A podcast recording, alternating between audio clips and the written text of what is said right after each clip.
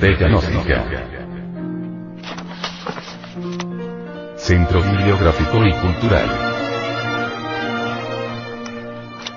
Libro.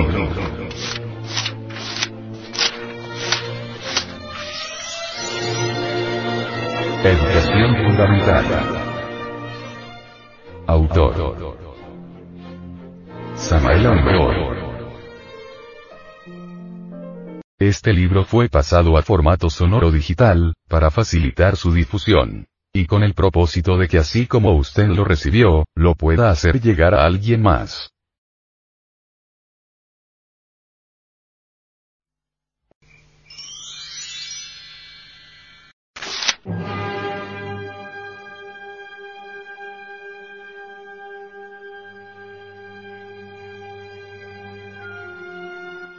Capítulo 35 El hombre máquina. Desgraciadamente nosotros vivimos como máquinas, somos víctimas de las circunstancias. No hemos aprendido a determinar circunstancias, antes bien somos víctimas de ellas somos como leños arrojados en el furioso mar de la existencia. Vamos de aquí para allá sin saber de dónde venimos ni para dónde vamos.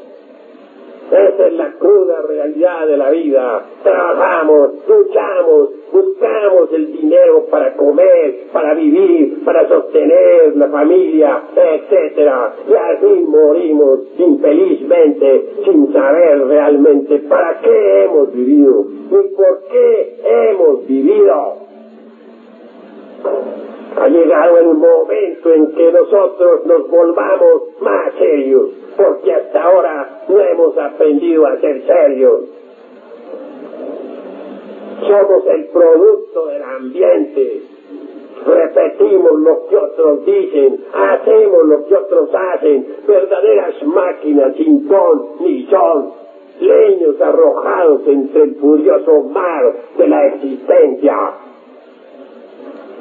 Tenemos nosotros métodos en nuestra escuela por medio de los cuales ustedes podrán ver, oír, tocar y palpar esto que estamos diciéndoles. Los invitamos de verdad a venir a nuestros estudios.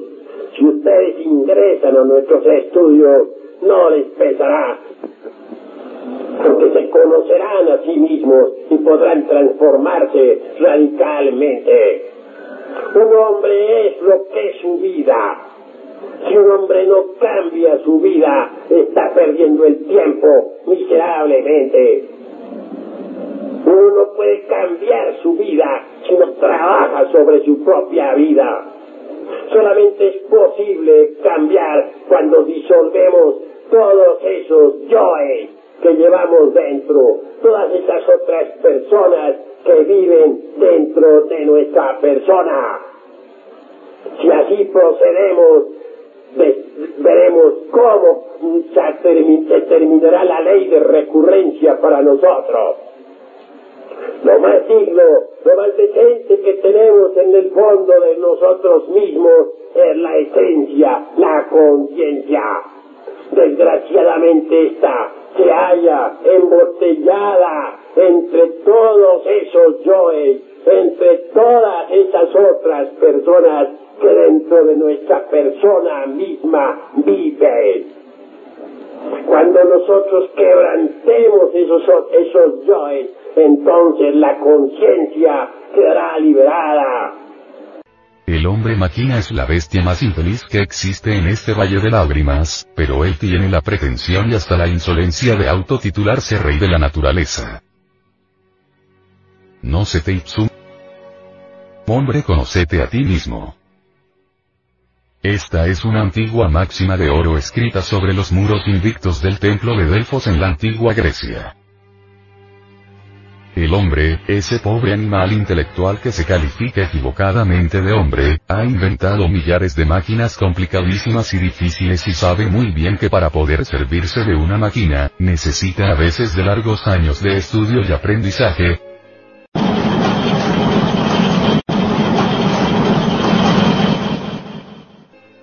pero en cuanto se trata de sí mismo se olvida totalmente de este hecho, aunque él mismo sea una máquina más complicada que todas las que ha inventado. No hay hombre que no esté lleno de ideas totalmente falsas sobre sí mismo. Lo más grave es que no quiere darse cuenta de que realmente es una máquina. La máquina humana no tiene libertad de movimientos, funciona únicamente por múltiples y variadas influencias interiores y choques exteriores. Todos los movimientos, actos, palabras, ideas, emociones, sentimientos, deseos, de la máquina humana son provocados por influencias exteriores y por múltiples causas interiores extrañas y difíciles. El animal intelectual es un pobre títere parlante con memoria y vitalidad. Un muñeco viviente que tiene la tonta ilusión de que puede hacer, cuando en realidad de verdad nada puede hacer. Imaginad por un momento, querido lector, un muñeco mecánico automático controlado por un complejo mecanismo. Imaginad que ese muñeco tiene vida, se enamora, habla, camina, desea, hace guerras, etc. Imaginad que ese muñeco puede cambiar de dueños a cada momento. Debéis imaginar, que cada dueño es una persona distinta, tiene su propio criterio, su propia forma de divertirse, sentir, vivir, etcétera, etcétera, etcétera. Un dueño cualquiera queriendo conseguir dinero apretará ciertos botones y entonces el muñeco se dedicará a los negocios,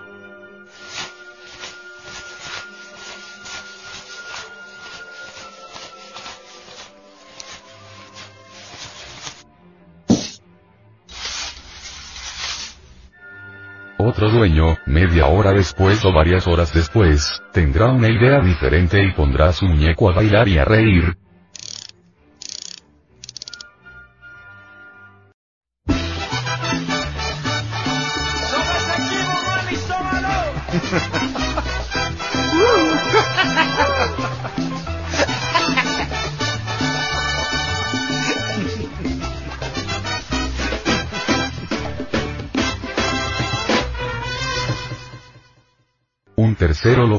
Pelear.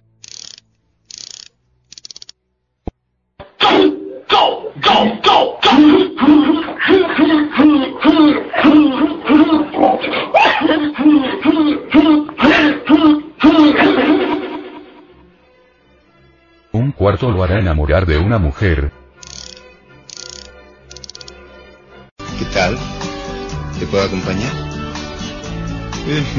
¿Te comieron la lengua los ratones? No. Voy a estudiar por... No, no, por nada.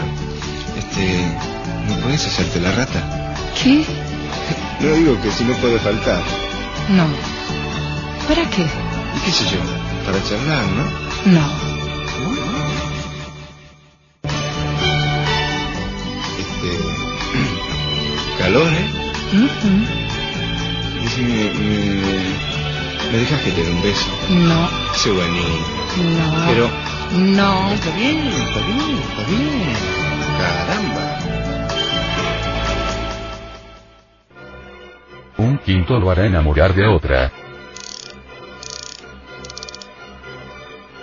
Un sexto lo hará pelearse con un vecino y crearse un problema de policía.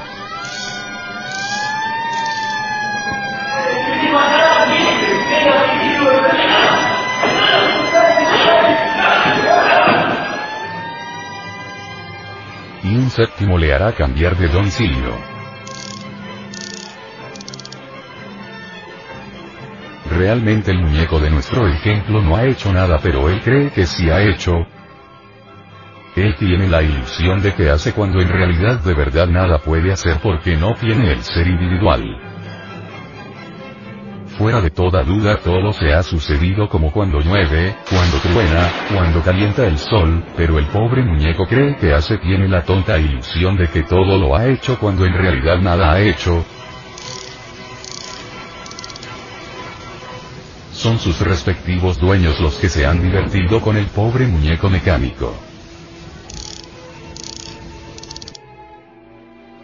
Así es el pobre animal intelectual, querido lector. Un muñeco mecánico como el de nuestro ejemplo ilustrativo. ¿Qué que hace cuando en realidad nada hace? Es un títere de carne y hueso controlado por legión de entidades energéticas sutiles que en su conjunto constituyen eso que se llama ego, yo pluralizado. El Evangelio cristiano califica todas esas entidades de demonios y su verdadero nombre es legión. Si decimos que yo es legión de demonios que controlan la máquina humana, no estamos exagerando. Así es. El hombre máquina no tiene individualidad alguna. No posee el ser. Solo el ser verdadero tiene el poder de hacer. Solo el ser puede darnos verdadera individualidad. Solo el ser nos convierte en hombres verdaderos. Quien de verdad quiere dejar de ser un simple muñeco mecánico, debe eliminar cada una de esas entidades que en su conjunto constituyen el yo. Cada una de esas entidades que juegan con la máquina humana. Quien de verdad quiere dejar de ser un simple muñeco mecánico, tiene que empezar por admitir y comprender su propia mecanicidad. Aquel que no quiere comprender y aceptar su propia mecanicidad, aquel que no quiere entender correctamente este hecho, ya no puede cambiar, es un infeliz, un desgraciado, más le valiera colgarse al cuello una piedra de molino y arrojarse al fondo del mar. El animal intelectual es una máquina, pero una máquina muy especial, si esta máquina llega a comprender que es máquina, si es bien conducida y las circunstancias lo permiten, puede dejar de ser máquina y convertirse en hombre. Ante todo, es urgente empezar por comprender a fondo y en todos los niveles de la mente, que no tenemos individualidad verdadera, que no tenemos un centro permanente de conciencia, que en un momento determinado somos una persona y en otro, otra. Todo depende de la entidad que controle la situación en cualquier instante. Aquello que origina la ilusión de la unidad e integridad del animal intelectual es por una parte la sensación que tiene su cuerpo físico, por otra parte su nombre y apellidos y por último la memoria y cierto número de hábitos mecánicos implantados en él por la educación, o adquiridos por simple y tonta imitación. El pobre animal intelectual no podrá dejar de ser máquina, no podrá cambiar, no podrá adquirir el ser individual verdadero y convertirse en hombre legítimo, mientras no tenga el valor de eliminar mediante la comprensión de fondo y en orden sucesivo, a cada una de esas entidades metafísicas que en su conjunto constituyen eso que se llama ego, yo, mí mismo. Cada idea, cada pasión, cada vicio, cada afecto, cada odio, cada deseo, etcétera, etcétera, etcétera. Tiene su correspondiente entidad y el conjunto de todas esas entidades es el yo pluralizado de la psicología revolucionaria. Todas esas entidades metafísicas, todos esos yoes que en su conjunto constituyen el ego, no tienen verdadera ligazón entre sí, no tiene coordenadas de ningún tipo. Cada una de esas entidades depende totalmente de las circunstancias. Cambio de impresiones. Sucesos, etc. La pantalla de la mente cambia de colores y escenas a cada instante. Todo depende de la entidad que en cualquier instante controle la mente por la pantalla de la mente va pasando en continua procesión de las distintas entidades que en su conjunto constituyen el ego o yo psicológico. Las diversas entidades que constituyen el yo pluralizado se asocian, se disocian, crean ciertos grupos especiales de acuerdo con sus afinidades, riñen entre sí, discuten, se desconocen, etcétera, etcétera, etcétera. Cada entidad de la legión llamada yo, cada pequeño yo, cree ser todo, el ego total, ni remotamente sospecha que él es tan solo una ínfima parte. La entidad que hoy jura amor eterno a una mujer, es desplazada más tarde por otra entidad que nada tiene que ver con tal juramento y entonces el castillo de naipes se va al suelo y la mujer llora decepcionada.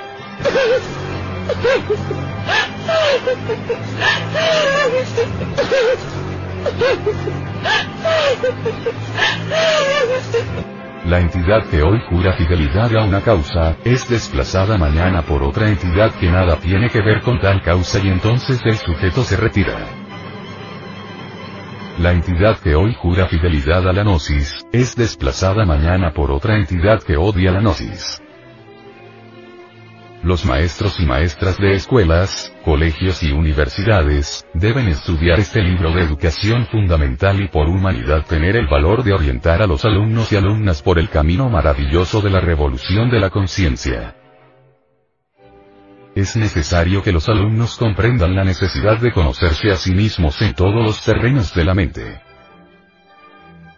Se necesita una orientación intelectual más eficiente, se necesita comprender lo que somos y esto se debe comenzar desde los mismos bancos de la escuela.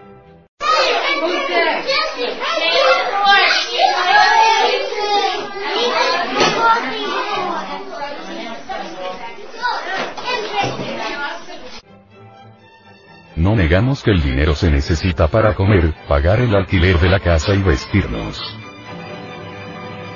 No negamos que se necesita preparación intelectual, una profesión, una técnica para ganar dinero, pero eso no es todo, eso es lo secundario. Lo primero, lo fundamental es saber quiénes somos, qué somos, de dónde venimos, para dónde vamos, cuál es el objeto de nuestra existencia.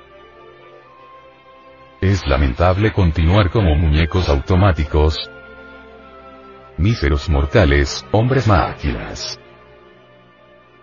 Es urgente dejar de ser meras máquinas, es urgente convertirnos en hombres verdaderos. Se necesita un cambio radical y esto debe comenzar precisamente por la eliminación de cada una de esas entidades que en su conjunto constituyen el yo pluralizado.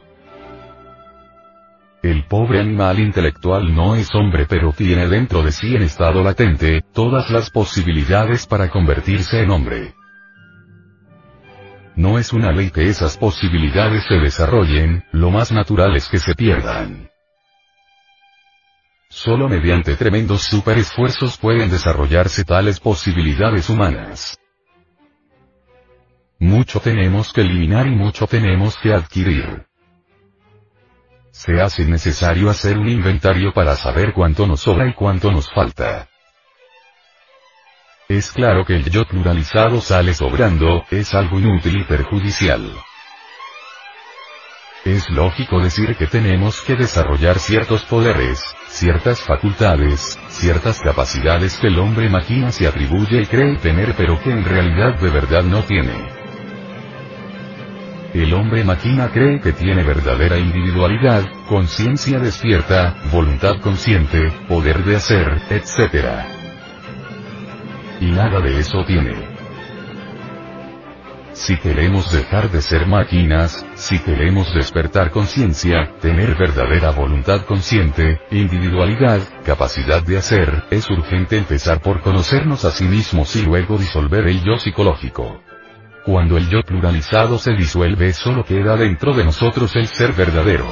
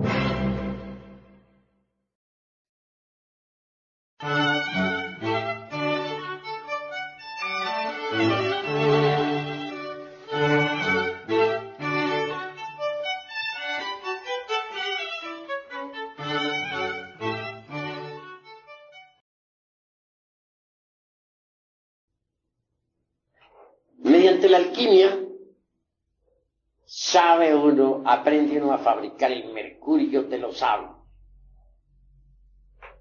con el que puede fabricar los cuerpos existenciales superiores del ser, indubitablemente transformando el exioquejari, es decir, el esperma sagrado. Se elabora el mercurio de los sabios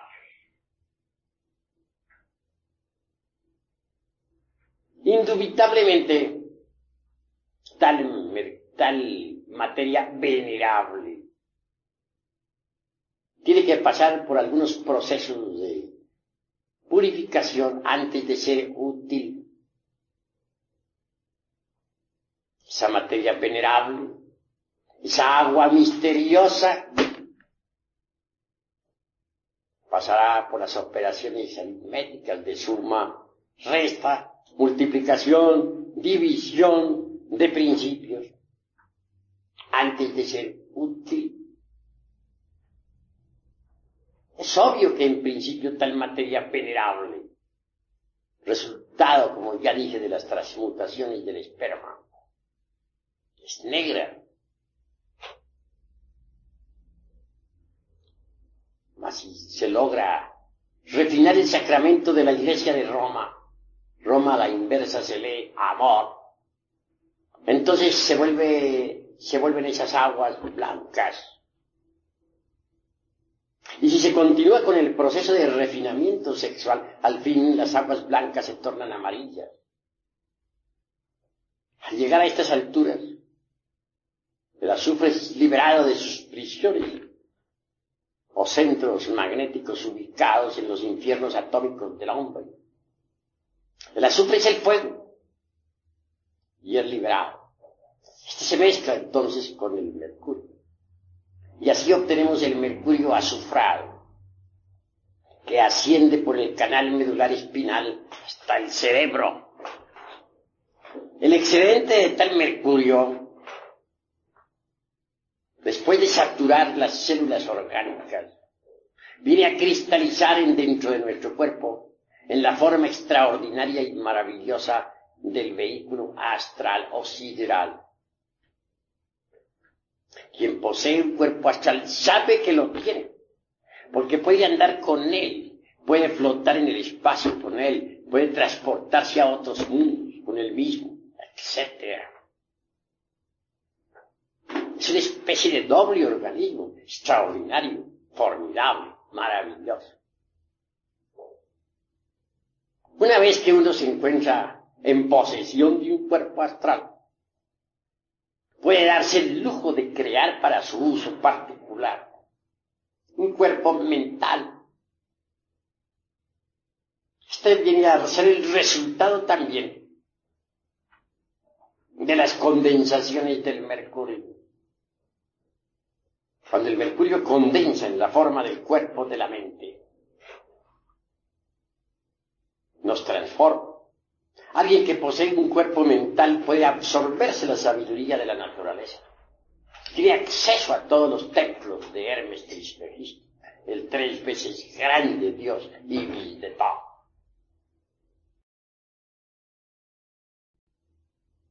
Cuando uno ya ha logrado tal éxito, está preparado para fabricar el cuerpo de la voluntad consciente. Este también viene a cristalizar con las condensaciones del mercurio de los aires. Así que alguien que tenga los cuerpos físico, astral, mental y causal, de hecho, puede recibir los principios étnicos, búdicos o anímicos que lo convierten en hombre real. Esto quiere decir que antes de ese instante no se es hombre, antes de ese momento, uno no es más que un animal intelectual. Un profesor de medicina en el Distrito Federal decía que estos seres humanos, que se llaman, no son más que mamíferos racionales. Decir mamíferos racionales o mamíferos intelectuales, pues es lo mismo. Hagamos pues una plena diferenciación entre lo que son los mamíferos intelectuales y lo que es el hombre.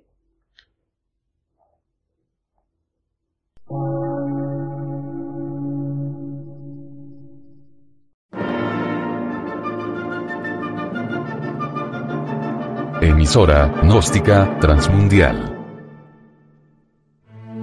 Por una nueva civilización y una nueva cultura, sobre la faz de la Tierra.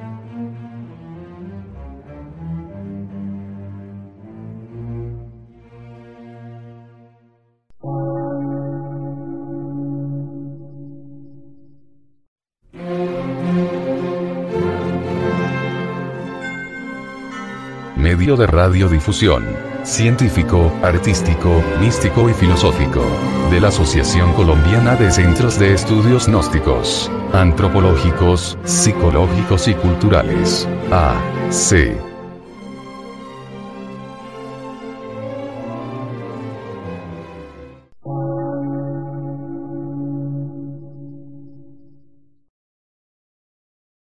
Lectura en movimiento. Difusión sin fronteras.